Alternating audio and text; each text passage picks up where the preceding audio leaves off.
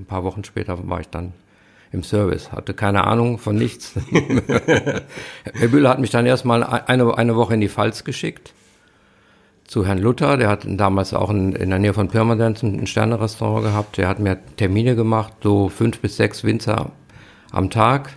Das heißt also, ich bin eine Woche lang besoffen durch die Pfalz gefahren, weil Spucknäpfe gab es damals nicht. Man, man musste immer trinken. Über die jungen Kollegen, ich weiß nicht, ist immer schwierig, was zu sagen, aber ähm, ich denke mal, manchmal reden sie zu viel. Die einfach perfekt sind, die man auch vielleicht nicht beschreiben kann, aber sie sind, sie, sie lösen ein, ein Gefühl aus, ein Glücks, Glücksgefühl. Das, was man, was ich auch gar, eigentlich gar nicht beschreiben will. Mhm. Das ist, äh, weil wenn man es schon wieder mit dem Kopf. 5,1. Ein Podcast über Essen mit viel Herz, Weine mit viel Seele und Menschen mit viel Leben. Im Ruhrgebiet und viel drumherum. Mein Name ist Sebastian Enste und ich wünsche viel Unterhaltung.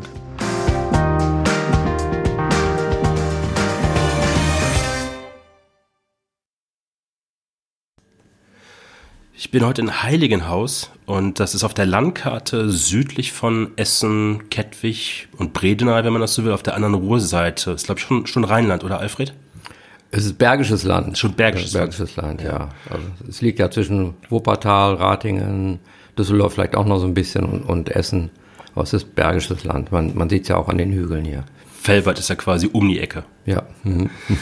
Ähm, einmal dich kurz vorzustellen, wer dich nicht kennt, Alfred Vogt einer der dienstältesten Sommeliers, kann man jetzt ganz kest behaupten, Sommelier AD, also wie so ein Minister AD, nach 28 Jahren, glaube ich, an einem, in einem Betrieb tätig gewesen, ja. in einer Residenz in ja. Essen.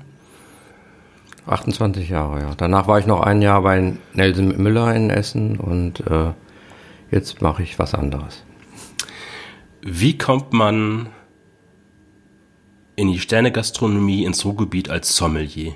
War das für dich immer schon klar, dass du in die Gastronomie gehen willst oder ging das eigentlich anderen Sachen voraus?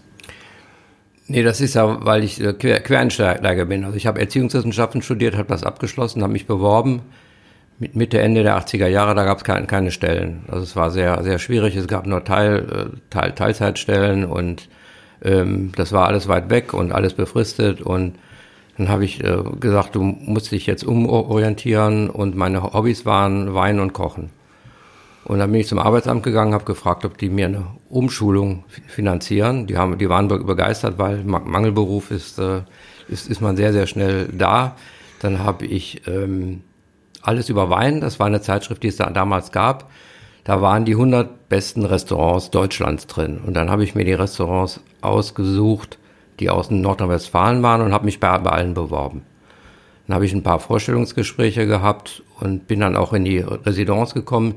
Die waren etwas widerwillig, weil sie hatten gerade genug Personal, haben auch gesagt, nee, im Augenblick nicht, müssen wir ein bisschen warten. Aber ich war, war hartnäckig, war mehrmals da, habe auch angerufen. Und dann komme ich in die Küche rein, sehe die Küche und habe sofort gewusst, das ist es. Da, da, war für mich, da kam für mich kein anderes Haus mehr in, in Frage. Ähm, muss mal kurz ergänzen, damals die Residenz war äh, zwei Personen, also ähm, Henry Bach und Herr Bühler, glaube ich. Also das, also, Henry Bach, glaube ich, in der Küche bei dir und Herr Bühler, glaube ich, vorne dann. Ja, das war da, damals war noch der Heiko und Anton Jewitsch da ja. und die Mon mhm. Monika Wechsler. Mhm. Das war das war ein Dream Team, also der, der Heiko auf dem Gartemanger die Monika in der Patisserie und Herr, Herr Bach hat äh, Fleisch und Fisch gemacht. Herr Bühler war damals noch abends im, in, in der Küche für, für kurze Zeit, ist dann aber ein Jahr später ähm, rausgegangen, weil also im ganzen Hotel ja so viel zu tun ist, dass er eigentlich für die Küche kaum, kaum, kaum noch Zeit hatte. Das war aber kein Problem, weil die, die drei waren halt wirklich sehr genial. Leider haben die, hat die Monika und der, der Heiko, die haben dann, glaube ich, zwei Jahre später aufgehört das hat man irgendwie auch gemerkt. Das war, das fand ich sehr, sehr, sehr, sehr schade, dass Herr Biller sie, die hat so einfach gehen lassen. Ja, und dann ähm, habe ich da angefangen, ein, ein, halbes Jahr später, und war dann auf einer Weinprobe in Düsseldorf vom Gerd Neumann. Und äh, haben wir tolle Weine probiert und mein, mein, mein späterer Chef war auch da. Und am anderen Tag hat er mich gefragt, Herr Vogt, wollen Sie nicht in den Service kommen? Ich suche einen Sommelier. Das habe ich gesagt, habe ich mir dann überlegt eine Nacht, habe ich aber sofort zugesagt und ein paar Wochen später war ich dann im Service, hatte keine Ahnung von nichts. Herr Bühler hat mich dann erstmal eine, eine Woche in die Pfalz geschickt, zu Herrn Luther, der hat damals auch in, in der Nähe von Pirmasens ein Sternerestaurant gehabt. Der hat mir Termine gemacht, so fünf bis sechs Winzer am Tag. Das heißt also, ich bin eine Woche lang besoffen durch die Pfalz gefahren, weil Spucknäpfe gab es damals nicht. Man, man musste immer trinken.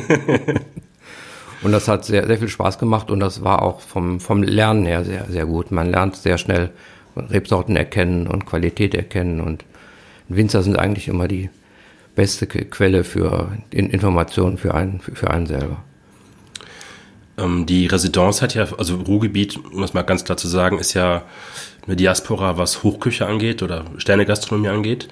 84 hat, glaube ich, die Residenz den ersten Stern bekommen. Da warst du, glaube ich, noch nicht da. Nee, nee. 89 den zweiten. Und da bist du auch in dem Jahr auch Sommelier geworden. Ist das mhm. richtig? Ja, ich ähm, glaube ich, ich habe im Januar angefangen und im im, halt im Herbst, das war ja damals ein bisschen von der Zeit ein bisschen anders, im Herbst gab es dann den zweiten Stern.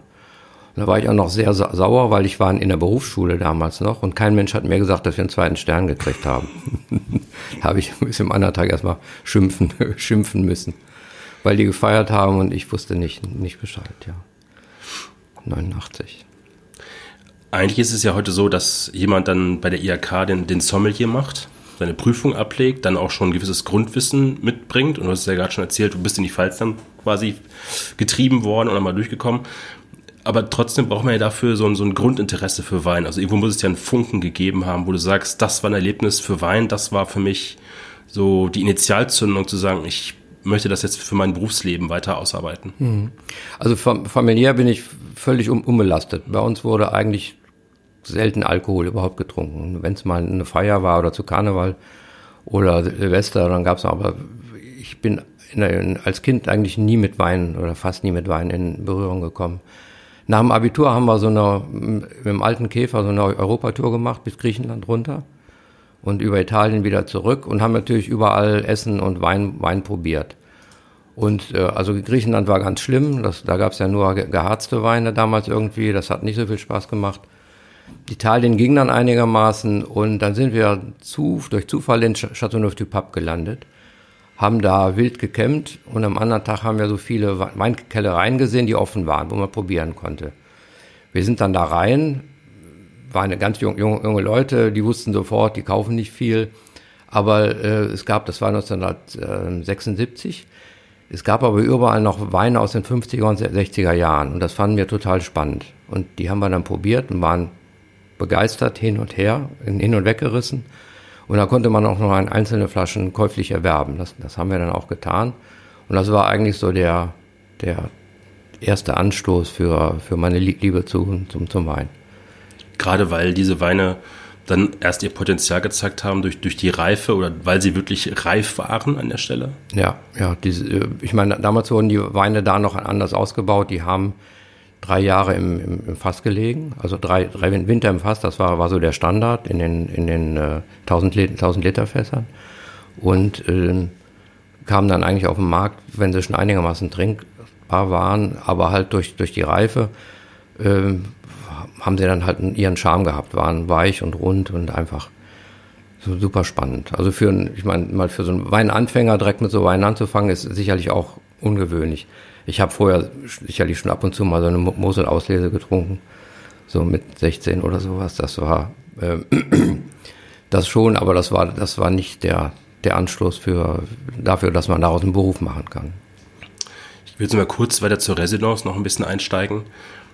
Die Residenz ist ja so geografisch gesehen die Schnittstelle zwischen Ruhrgebiet und dem Rheinland, also sprich Düsseldorf eigentlich. Das heißt, das Gästepublikum oder das Klientel, was sie als Gast dann hatten, war ja wahrscheinlich sehr gemischt. Also vielleicht den, den, ich sage es mal einfach jetzt salopp, den einfachen Arbeiter, der sich zum Geburtstag oder zum Hochzeitstag den Abend da abgespart hat und den Großindustriellen, der wahrscheinlich von allem schon so eine Ahnung hatte oder irgendwie auch sich, sagen wir mal, weltmännisch sich dann auch im Restaurant oder auch der Weinkarte bewegen wollte. Wie war für Sie so dieser Balanceakt zwischen dem einen und dem anderen Gast? Man hat eigentlich direkt gemerkt, wenn ein Gast reinkam, der kommt aus dem Ruhrgebiet oder der, der kommt aus Düsseldorf. Das war also richtig so ein, so ein Kultur- und Kulturunterschied. Düsseldorf war halt großzügig und äh, weltmännisch und offen.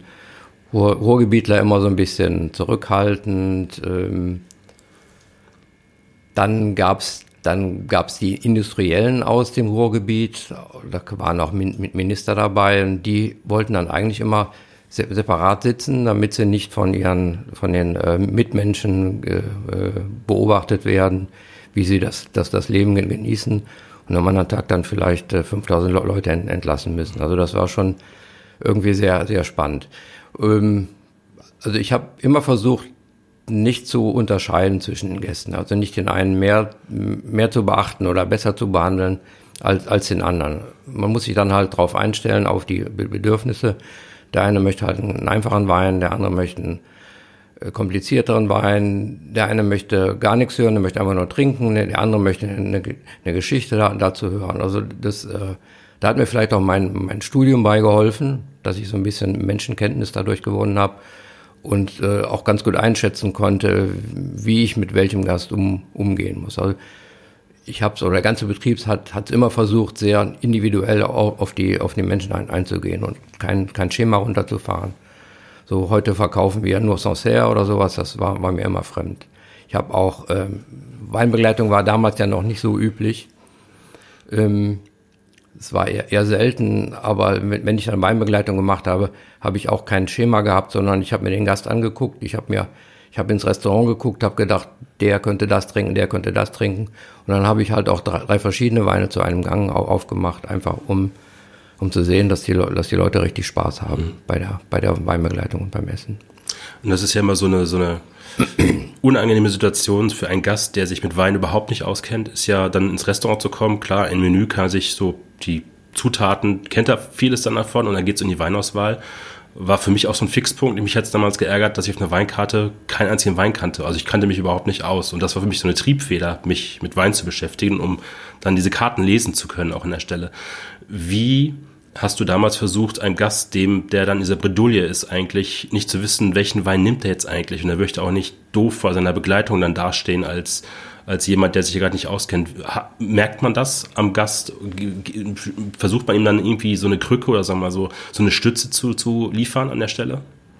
Ja, also wir haben in der Residenz bis zuletzt auch eine gewisse Schwellenangst gehabt von vielen Gästen. Das, muss man den halt nehmen. Mit, durch einen netten Empfang, durch äh, Begrüßen mit, mit, Hand, mit Handschlag, also schon, schon mal so, so, so ein bisschen von dem, von dem Respekt weg, wegnehmen, den Gast vielleicht hat vom, vom Restaurant.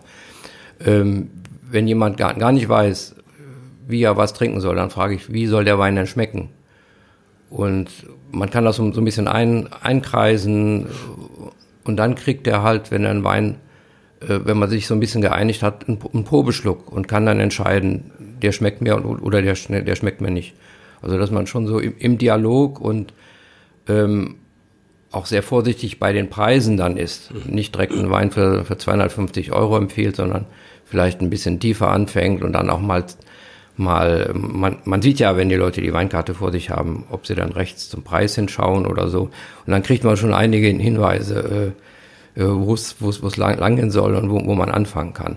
Wenn, wenn, wenn man dann eine Flasche ausgesucht hat und der Gast probiert und der sagt, nee, das ist nicht mein Ding, dann, dann haben wir die auch sofort zu, zurückgenommen. Das war eigentlich äh, auch, auch so der, der Standard, ne? dass man, dass man wirklich versucht, ähm, äh, dass, dass der alles Mögliche so machen, dass, dass die Gäste einen schönen, schönen Abend haben. Das ist ja, was heute oft irgendwie versucht wird. Also gerade heute ist ja oft der Weinverkauf in der Höhengastronomie eher ein Abverkauf. Also vorher schon besprochen strategisch, wir müssen diese Woche so und so viele Flaschen von Wein XYZ dann unter die Leute bringen, um dann irgendwie unser Ziel am Ende des Monats auch zu halten, was ja auch komplett entgegen dem Gast eigentlich dann spricht an der Stelle. Du hast relativ schnell dann auch Erfolge eingefahren. Ich muss mal kurz auf, auf meinen Spielzettel hier gucken. Du hast dann 1991, also zwei Jahre nachdem du Sommelier dann in der Residenz warst, den, warst du Finalist in der Trophée Ruinart. Äh, also bist in die Endrunde dann gewonnen? 92. 92, ja. ja. In Berlin, ja. Mhm. Und dann direkt 96 Jahre, äh, 96, 1996 warst du dann Sommelier des Jahres im Gomio. Wie war das dann für dich als Sommelier aus dem Ruhrgebiet dann eigentlich auf der deutschen Bühne dann diesen Preis zu gewinnen? Ich glaube, ich habe dem Ganzen gar nicht so viel Wert bei, bei, bei gemessen. Ähm, natürlich, ich habe die, die ersten zwei Jahre, ich habe in, in meiner Freizeit nur gelesen, nur, nur, nur Wein probiert. Also das, man braucht dann schon ein, ein gewisses äh, Wissen, einen, einen, Umfang, um, um damit rum ähm, um, umgehen zu können und auch diese, diese Erfolge oder halt die, die Arbeit beim, beim äh, Gast zu, äh, zu haben. Aber ähm, schnell gegangen, ich weiß nicht, ob man das so, so äh, ja, eigentlich schon. Aber wie wichtig war es mir eigentlich nicht, nicht so, so sehr. Es war, war damals eine andere Zeit, es gab keine Schule.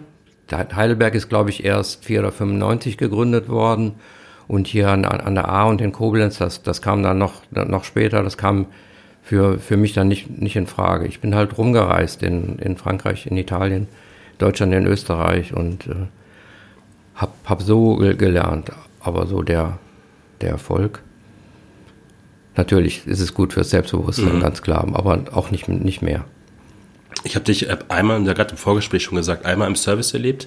Und das war, also der Typus heute vieler Sommeliers ist ja eigentlich eher laut zu sein, auch sehr präsent am Gast zu sein. Und bei dir habe ich immer das Gefühl gehabt, oder einmal das Gefühl gehabt, besser gesagt, dass du eigentlich nur zum Gast kommst, der hat dann irgendwie einen Wunsch, eine Frage, du berätst ihn und dann bist du aber auch relativ schnell wieder weg vom Tisch und du versuchst nicht dann, sagen wir mal, fünf Minuten am Tisch eine Geschichte opulent auszumalen, woher dieser Wein kommt und wie toll er eigentlich ist. Das ist, glaube ich, nicht deine Art, an der Stelle am Gast zu arbeiten.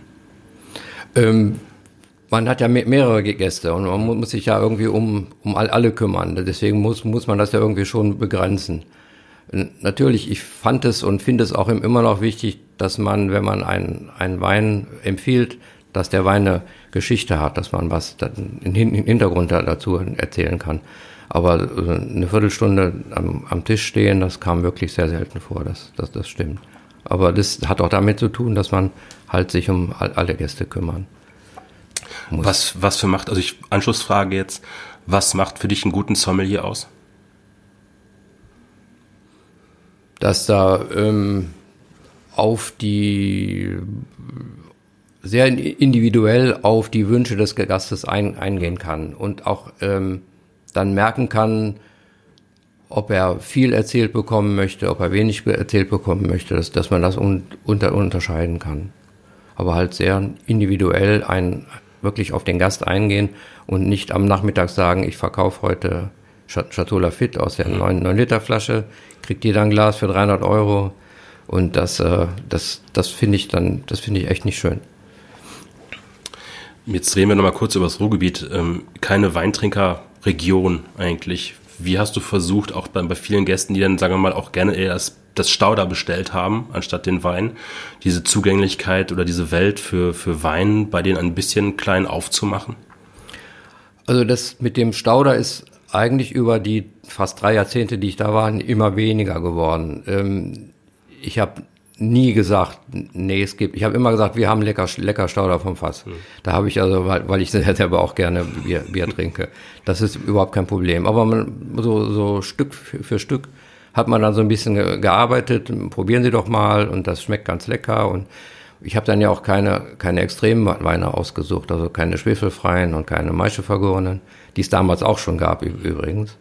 Und äh, also man, man muss dann schon Weine aussuchen, die sicherlich Charakter haben, aber auch vielen Gästen schmecken und das denen schmackhaft machen. Probieren Sie mal, nehmen Sie mal ein Glas, hinterher können Sie noch mal Bier trinken. Und das ist, also der Bierkonsum hat wirklich über die knapp drei Jahrzehnte äh, stark abgenommen. Ich habe jetzt viel im Podcast immer sehr, sagen wir es mal, junge Sommeliers gehabt, die irgendwie gerade Mitte 30 sind, die ähm, eine ganz, ganz Zugänglichkeit zu Wein oder zu, zu so Möglichkeiten haben, Wein zu bestellen, als, als du das damals noch hattest. Da kommen wir gleich nochmal drauf zu. Wenn du da heute so drauf guckst, so wie junge Sommeliers oder wie heute jüngere gehobene Gastronomie sich auch komplett verändert hat. Also es ist ja aus dieser klassischen Richtung, gibt es ja mittlerweile tausende von Wurzeln und Interpretationen und Konzepten, so drauf schaust. Ähm, was denkst du da manchmal drüber?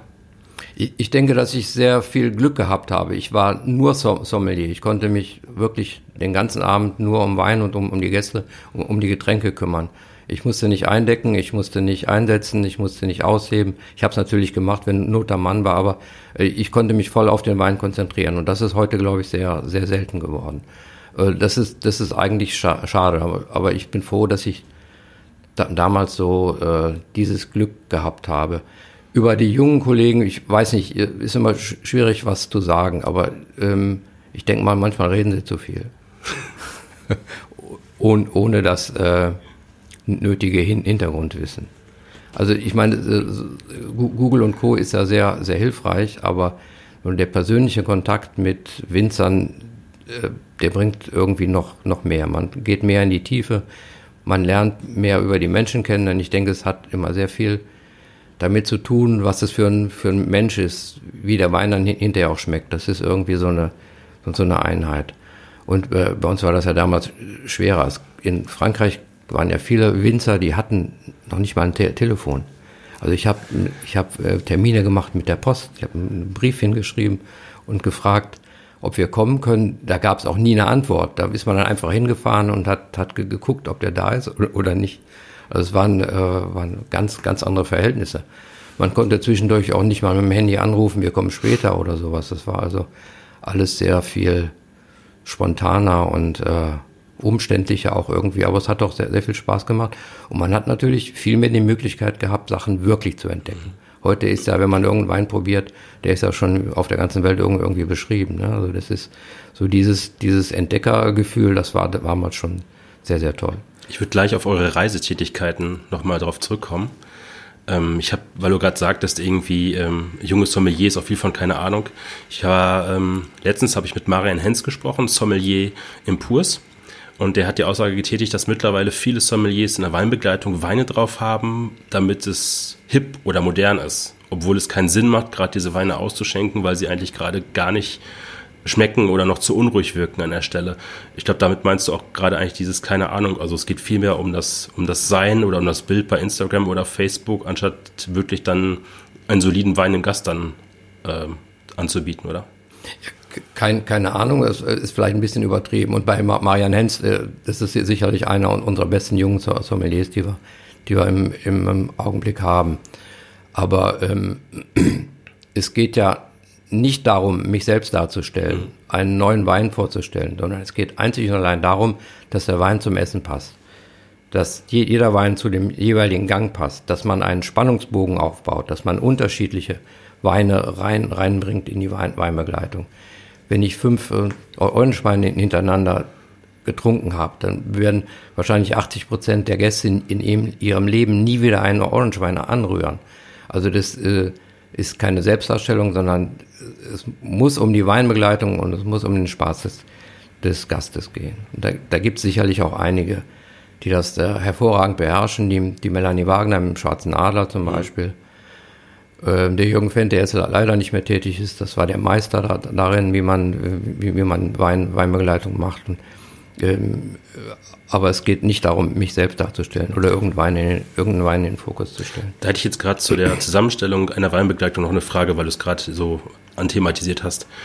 Ähm, ich kenne es ja selber, früher habe ich immer nur sehr viel Weinbegleitung getrunken, weil ich keine Ahnung hatte. Und für mich war es immer perfekt, ganz viele Weine an einem Abend zu probieren und mir ein Bild darüber zu machen, weil ich dann auch ein bisschen mehr Zeit habe als auf so einer Probe. Das Problem war manchmal aber auch so, dass viele Weinbegleitungen auch ähm, ein bisschen polemisch gesagt Resteverklappungen waren, weil sie weg mussten oder so viel Aneinanderreihung von so vielen homogenen Geschmacksbildern, dass ich am Ende des Abends eigentlich gar nicht mehr Wein A von B oder C oder D unterscheiden konnte und es brannte sich nichts ein. Hast du neben der dass der Wein zum Essen oder zum Gang funktionieren muss, auch versucht, so eine Dramaturgie einzubauen, also wirklich wie so eine Komposition? Auf, auf jeden Fall. Also es mussten immer verschiedene Länder, verschiedene Rebsorten, verschiedene Ausbaustile. Das, das ist äh, Basis. Sonst, sonst kann ich einen, einen Wein trinken zum, zum zum Menü. Da habe ich keinen Stress. Da kann ich ausprobieren, wie der Wein zu jedem Gang schmeckt. Also es muss auf jeden Fall ein, ein Spannungsbogen mhm. da sein, äh, von, von, von vorne bis hinten. Nicht nur Riesling und nicht nur Chenin Blanc, sondern Riesling und Chenin Blanc und noch ein Chardonnay und vielleicht noch ein Exot und dann die Rotweine und es ist äh, viel, viel schöner für den Gast. Gerade noch das Thema junge Sommeliers haben. Was würdest du den jungen Sommeliers so nach fast 30 Jahren Berufserfahrung raten, was für dich elementar wichtig war in deiner Berufslaufbahn als Sommelier? Mehr, mehr Winzer besuchen, reisen, Winzer besuchen. Anklopfen, Fragen stellen. Überall auf der Welt. Die sind, die, die, die freuen sich darüber. Ähm, mache jetzt noch einmal so ein bisschen die Residenz äh, auf. Was war für dich so die schönsten Momente in der Residenz? Also gerade im Hintergrund, dass es das Restaurant ja nicht mehr gibt. Also so in 30 Jahren hat sich ja vielleicht auch ein bisschen was angesammelt, wo du denkst, so zurückdenkst manchmal und denkst, das war ein besonderer Moment für dich in einer Aktivität oder in deinem Berufsleben an der Stelle? Ja, das war eigentlich schön, waren immer so die, die Wochenendabende. Ähm, das war dann so ein bisschen wie, äh, wie eine Theateraufführung. Man wusste, es wird voll, es wird stressig. Die und die Gäste kommen, das und das wird vorbereitet. Das war wirklich wie, wie so ein bisschen Lampenfieber. Und wenn man den Abend dann erfolgreich äh, geschafft hat, hatte, das war dann ein, ein wunderschönes Gefühl und man konnte glücklich ins Wochenende gehen. Also man braucht auch die, die Herausforderung, am, am Gast zu arbeiten. Also ein bisschen wie, wo du gerade sagst, Theateraufführung, wo dann nachher die Spannung auch von einem selber dann abfällt, weil alles gut gelaufen ist an der ja, Stelle. Ja. Was waren Momente, wo du gedacht hast, du läufst hier gerade vom Mauern im Service? Also den, ich denke jetzt mal an den beratungsresistenten, allwissenden Gast, der sich sowieso immer auskennt zum Beispiel, oder wo du denkst, so, das, das hat mich dann gefrustet? Ja, das, äh, also ich habe mich, es gab ja schon immer skurrile Gäste, die haben sich dann eine Flasche Baron L bestellt und das hat Schorle getrunken oder ein Gräfenberg von, von Robert Weil. Da habe ich mich kurze Zeit drüber aufgeregt, aber irgendwann habe ich gedacht, dreh dich um, nimm das Geld, von dem kannst du wunderschöne Weine einkaufen. so die Faust in, in die Tasche, in, äh, in der Tasche geballt und äh, gut, gut ist es. Nee, also das ähm, da, da muss man irgendwann mal sagen, das geht nicht. Es gibt Leute, die, die wollen das nicht, die wollen nur sich selbst hören, die wollen nur das bestellen, was, was da ist. Ich bin auch mit Gästen an, aneinander geraten. Ich hatte keine Onelaya auf der Karte, ich hatte kein äh, Maceto und die ganzen hippen Weine da, damals und der war dann also völlig sauer, dass er nichts äh, bestellen konnte, was, was er kannte. Ich habe dann was anderes empfohlen was natürlich dann überhaupt nicht mehr funktioniert. Aber das, dann dreht man sich um und dem, dem kann nicht mehr geholfen werden. Soll also zu Hause sein Onelaga trinken und, und gut ist. ähm, ich habe dann viel drüber nachgedacht. Ich habe das auch damals in den Podcast mit Peter Jakob, also MW-Student, äh, mal drüber gequatscht in dem Podcast, dass wir heute als, sagen wir mal, Weintrinker in einer ganz sagen wir mal, einer guten wie auch schlechten Lage sind. Wir können eigentlich jeden Wein dieser Welt nach Hause ordern von tausend von Händlern. Es ist alles per E-Mail äh, machbar. Und zu deiner Zeit, also gerade so, wenn ich in die Ende der 80er denke, dann gab es vielleicht zwei, drei Händler, die dich beliefert haben. Die haben dir wahrscheinlich dann Kataloge geschickt oder da musstest du per Fax irgendwelche Sachen ordern. Für euch war das dann, glaube ich, der Zwang oder sagen wir mal der Drang, Zwang ja nicht, sondern eher der Drang, dann in die Weinbaugebiete auch europaweit oder international zu fahren und dann zu gucken, was es dort gibt, oder? Ja, das, das war eigentlich immer so ein, so ein großes Problem. Wenn wir, äh, was weiß ich, in Montpellier auf, auf der Messe waren oder in, an, in Angers an der, an der Loire, also mehr so auf den kleinen Messen, mhm. nicht auf den großen, dann haben wir mal die tollsten Weine kennengelernt und konnten die den Gästen nicht anbieten. Dann hat man ab und zu mal einen Händler gehabt, der einem was äh, mitbestellt hatten, so, dann so. Wir haben auch mal selbst was importiert. Ich habe dann, das, das Schönste war immer, wenn man im Auto runtergefahren ist, der, der Kofferraum hinterher war, war voll. Das konnte man dann auch im Restaurant verkaufen. Also es war, es gab ein paar gute Händler, aber es, so, so diese, diese ganz speziellen Händler, die einem die, die, äh, die, die letzten 500 Flaschen aus, was weiß ich, aus dem, äh, aus dem letzten Winkel Südafrikas äh, äh, präsentieren können, das, das gab es nicht. Da musste man halt selber viel, viel machen, um, um die Vielfalt in die Weinkarte zu, zu, zu bringen. Wenn ich jetzt von ihr spreche, also seine Frau Susanne Spieß ist auch Sommeliere bei Frank Rosin. Habe ich das richtig recherchiert? 2017 Sommeliere des Jahres in der Frankfurter Allgemeinen Zeitung gewesen? Ja, ja. Gut. Ja. Das heißt, ihr habt beide dann immer den Wagen genommen und die Reisen so geplant, dass ihr für euch beide dann was entdecken könnt an der Stelle. Ja, wir waren meist waren wir zu, zu viert oder so und so unterwegs und haben, haben halt äh, ja, viel, viel, aus, viel ausprobiert, viel kennengelernt. Neben dem persönlichen Kontakt vor Ort beim Winzer, wie weit spielt die Rolle dann für dich die Beurteilung eines Weines? Auch die, die Landschaft, der Ort, die Menschen, das Essen, das sind ja manchmal Faktoren, die so mit beeinflussen können. Ja, das ist ja das Schöne an, an Weinbaugebieten. Es gibt meistens gutes Essen, es gibt guten Wein, die, die Landschaft ist schön, die, die Menschen sind auch offen und, und äh, freundlich. Das ist also so ein Gesamtkunstwerk eigentlich. Das ist, das ist halt so. Das ist, äh, das ist schön. Man, man fährt halt gern in, in, in die Wachau oder ins, ins Beaujolais, was wir jetzt seit, seit ein paar Jahren jetzt äh, sicherlich ein bis zweimal im Jahr besuchen müssen, weil wir uns da so, so wohlfühlen weil es halt gutes Essen gibt und eine gute Landschaft. Viele, viele andere Gebiete auch, auch Kalifornien oder Neuseeland, das, äh, wo man ja sicherlich nicht, äh, nicht, nicht oft hin kann. Das muss man ja immer so ein bisschen planen und auch, auch bezahlen können. Aber selbst da in diesen abgelegenen Gebieten ist es eigentlich immer, immer ein Gesamtkunstwerk. Wobei du, als ihr da damals, ja, ich rede jetzt mal so vor Internetzeiten oder vor Instagram-Zeiten oder vor Facebook-Zeiten, oder sagen wir mal, bevor die Chinesen Bordeaux und Burgund entdeckt haben, unterwegs wart, gab es ja auch noch ganz andere Möglichkeiten, Weine zu ganz anderen Preisen eigentlich zu erhalten vor Ort, oder? Also ich kann mich erinnern, es geistert immer die Geschichte rum, dass du mit einer der ersten waren, warst, die Cloroja äh, schon auf, gelistet hatten, glaube ich, auch in der Residenz, oder? Ich habe äh, kürzlich eine alte Weinliste von, von der Residenz gefunden, da waren 1990er Cloroja auf, auf der Karte. Äh, witzigerweise hat das damals niemand getrunken. Ich weiß gar nicht, ob die Flaschen dann irgendwo noch ge gelandet sind.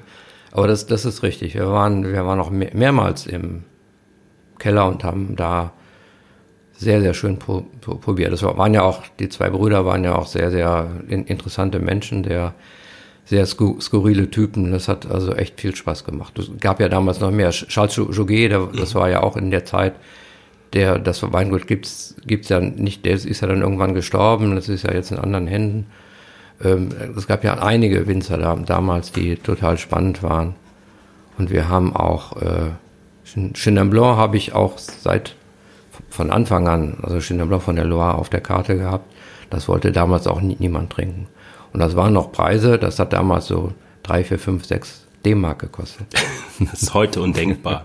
Savinier, äh, Savigny hat dann vielleicht mal 8 Mark gekostet. Ne? Das war, das war schon, wir waren, wir waren noch bei, äh, ja, bei den, bei den ganzen Cracks da, damals, die niemand haben wollte. Der einzige Markt war England, da haben sie ganz gut Wein verkauft, aber sonst war das, äh, das waren viele Betriebe, die, die waren nicht nur auf Wein spezialisiert, die haben auch noch Obstbäume und Vieh gehabt weil, weil ganz einfach die, die, also die, die Preise waren unten und es gab viele Ernteausfälle. Die mussten also immer, äh, immer dafür sorgen, dass sie jedes Jahr auch ein Einkommen hatten.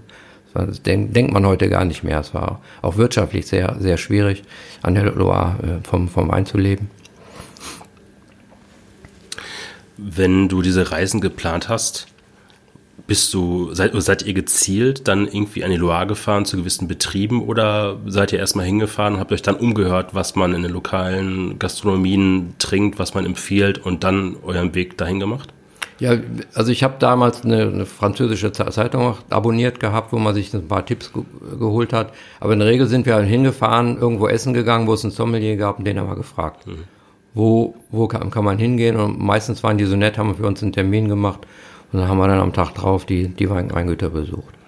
Das war, ja, also ich denke mal so, die, die Leute, die vor Ort leben und mit, mit dem Wein leben, den Wein verkaufen, die kennen sich am besten damit aus und da kriegt man die, die besten Informationen, wo man gerade, gerade hinkommt. Damals war das wichtig, heute kann man sich von hier viel, viel besser vorbereiten auf, auf, auf solche Reisen. Wenn du dann irgendwo im Keller standest bei irgendeinem Winzer, welches Gefühl musste dann bei dir stimmen, wo du sagst, das ist dann für dich ein, ein besonderer Wein, das, das, das berührt mich gerade an der Stelle? Ja, das, das ist schon das richtige Wort. Die, die müssen einen berühren. Die Weine sind ja oft, äh, oft jung und noch nicht trinkreif, und, aber es muss, äh, muss alles stimmen. Die, die Komponenten müssen in einem äh, guten Verhältnis mit, miteinander sein, aus, ausgewogen sein. Und es muss halt was, was Besonderes sein, was, äh, was einen anspricht.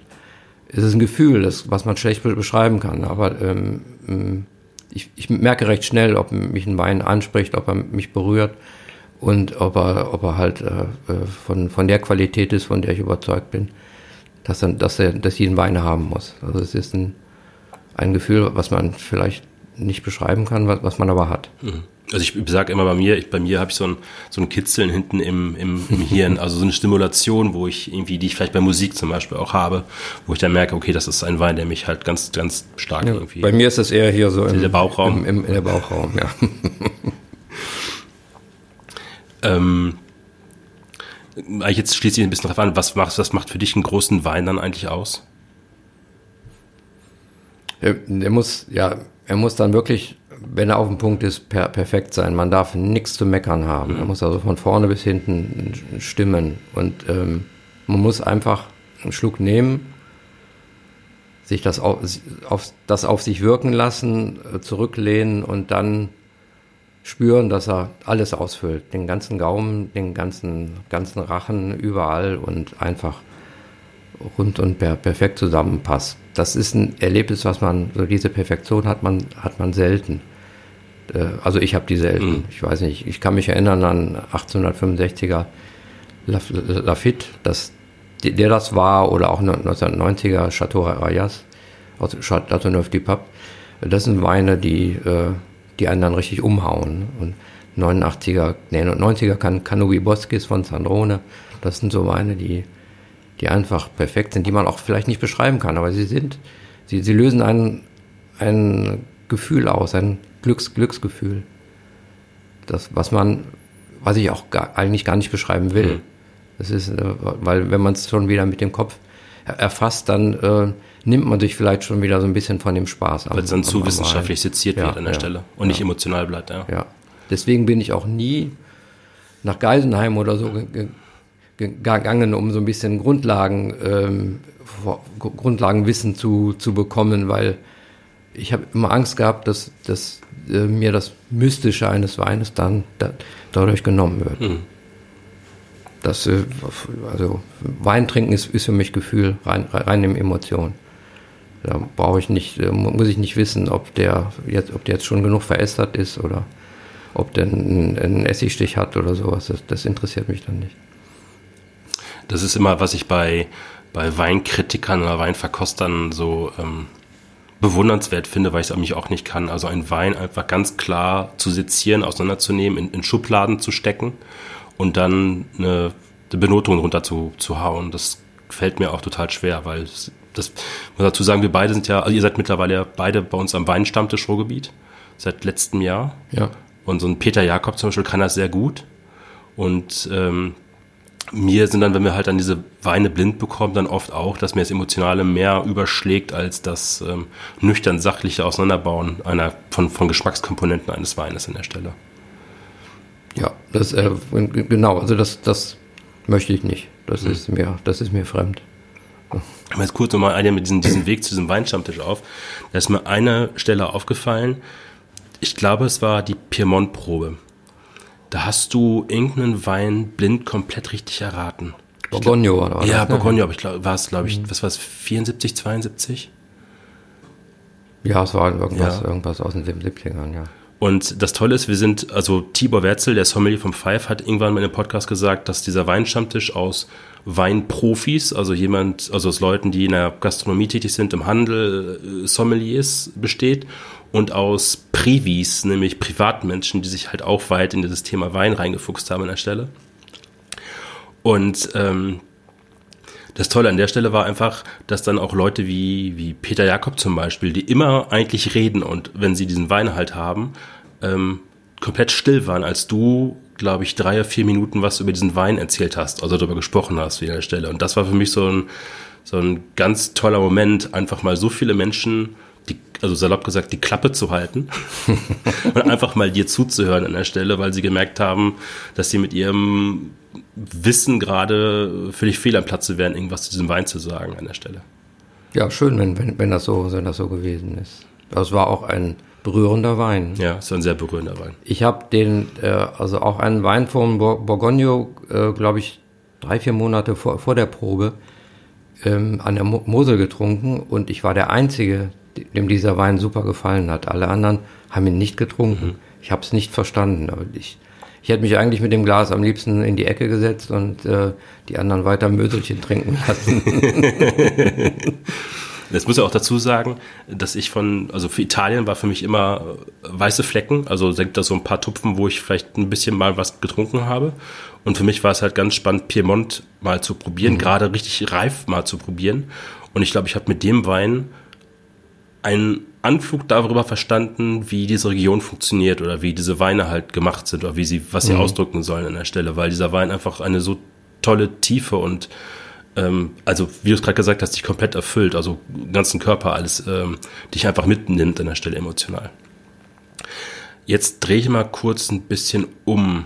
Die Weinwelt hat sich ja gefühlt in den letzten zehn Jahren nochmal richtig geändert. Also A kam der Faktor Social Media dazu. Jeder hat in tausenden von Weinforen immer eine Meinung zum Wein. Es werden Weine wie, wie Säue durch, durchs Dorf getrieben.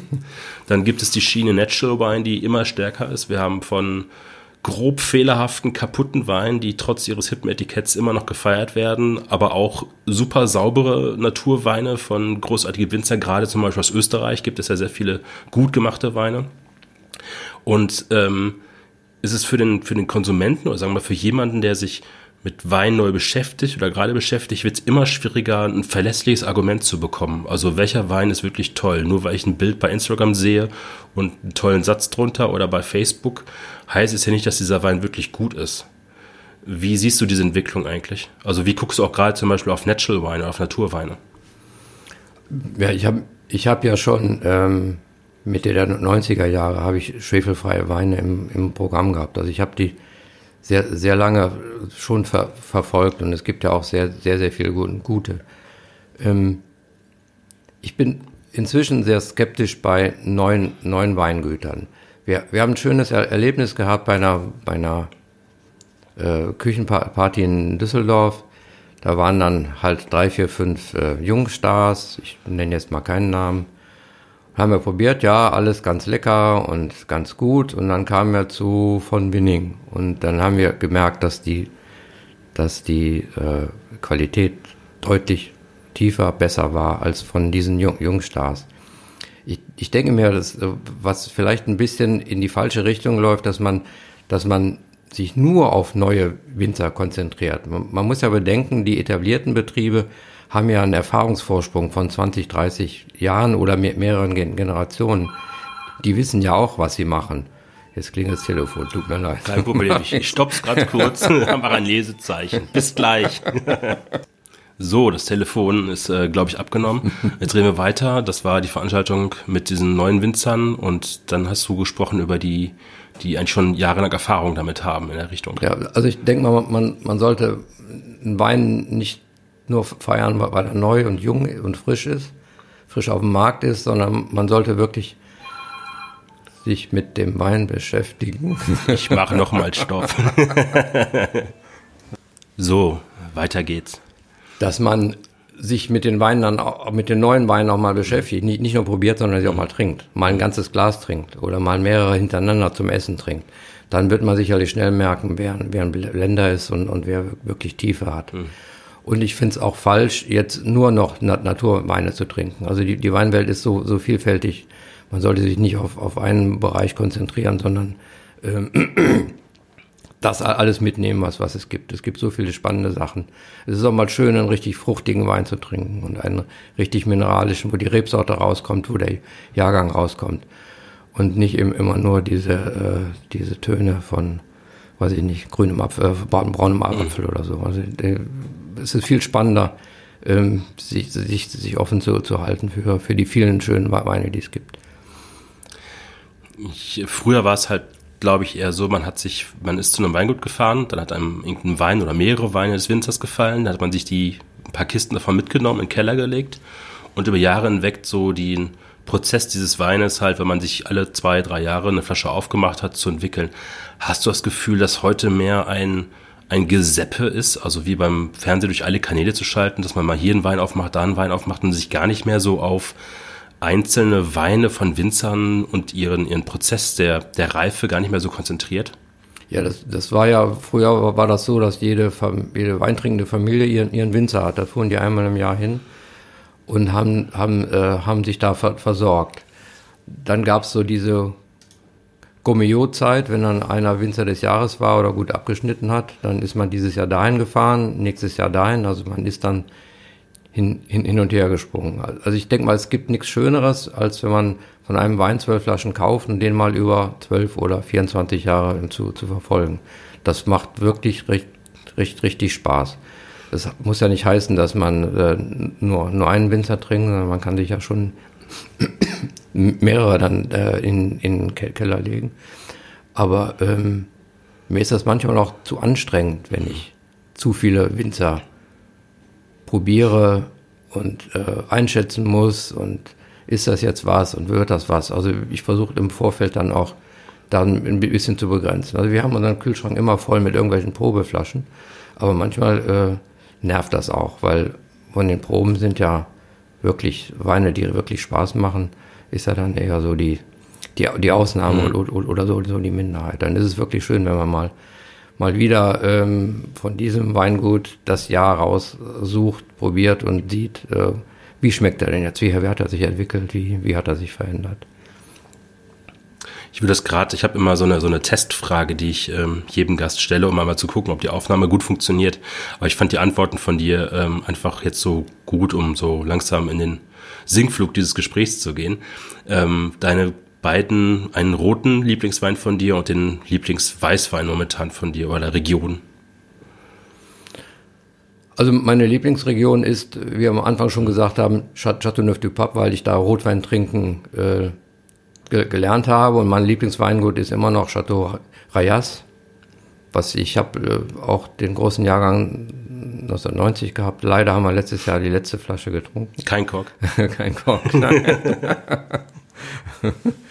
ja, und äh, Weißwein Weingut zu nennen, ist ein bisschen schwierig. Also am liebsten trinke ich Riesling aus, aus der Pfalz. Mhm. Von verschiedenen Wein, Weingütern.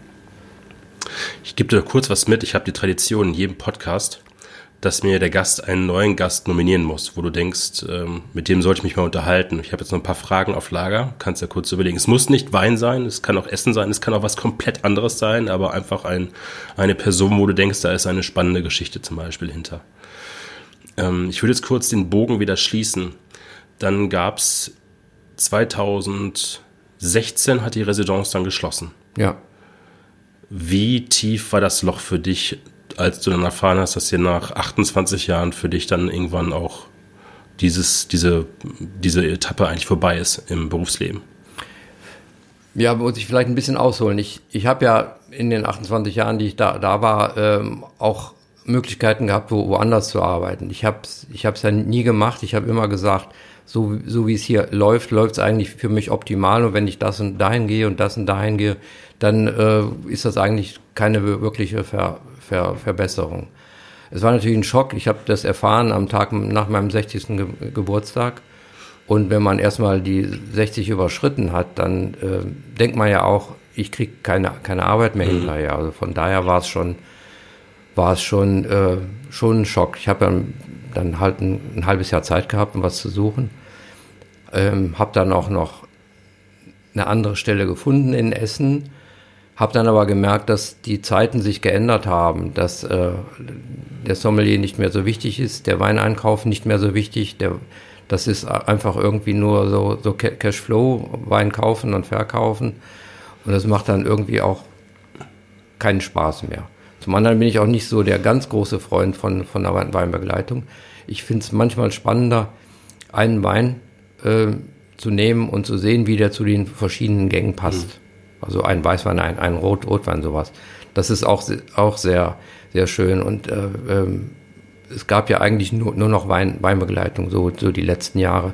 Das, äh, das hat mir dann auch nicht so furchtbar viel Spaß mehr, mehr gemacht. Also die Verhältnisse sind sehr, sehr anders geworden.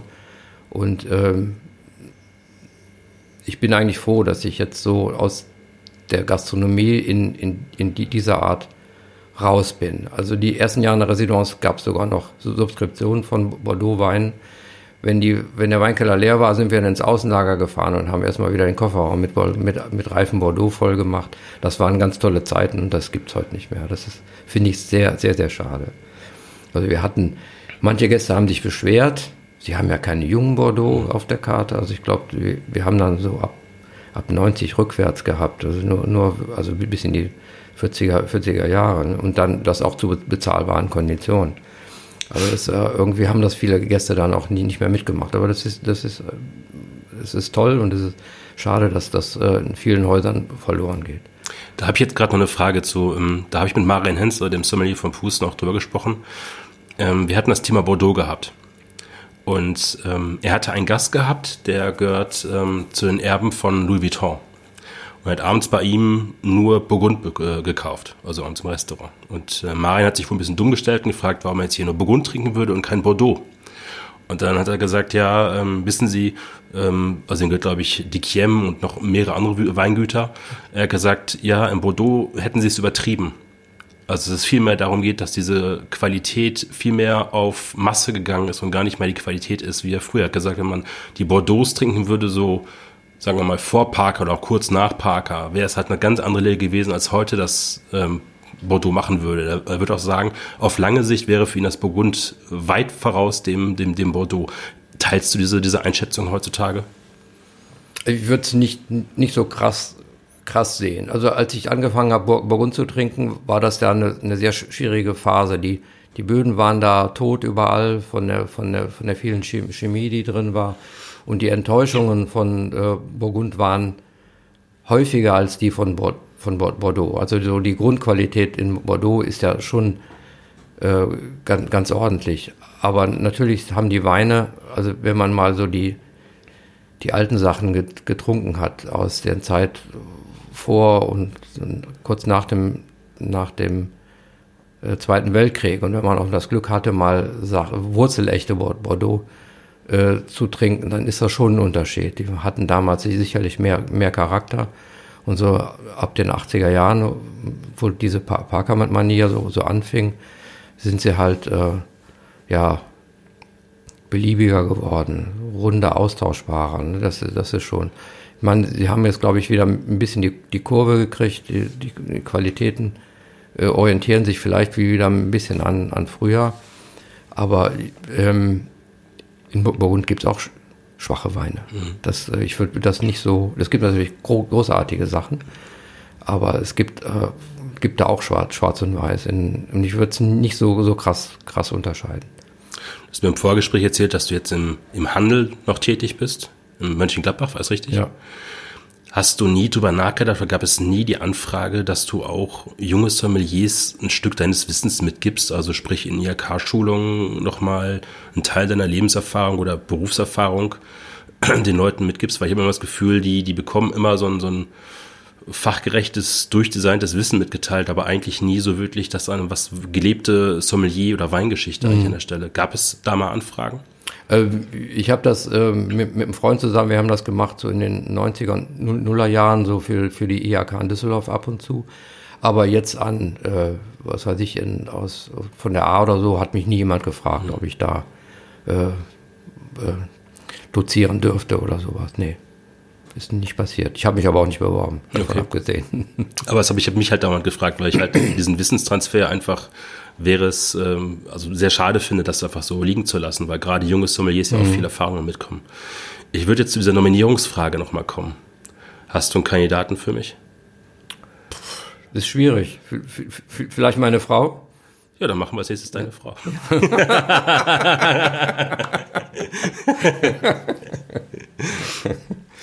Wir machen dann noch mal einen Termin aus, wenn es nicht stimmt. Wir haben heute Sturmtief Sabine heißt sie, glaube ich. Mhm. Deswegen bin ich heute ein bisschen früher hingekommen, um das, Sabine das fängt gleich, gerade an, ja, ja. um Sabine wieder zu, zu entfliehen.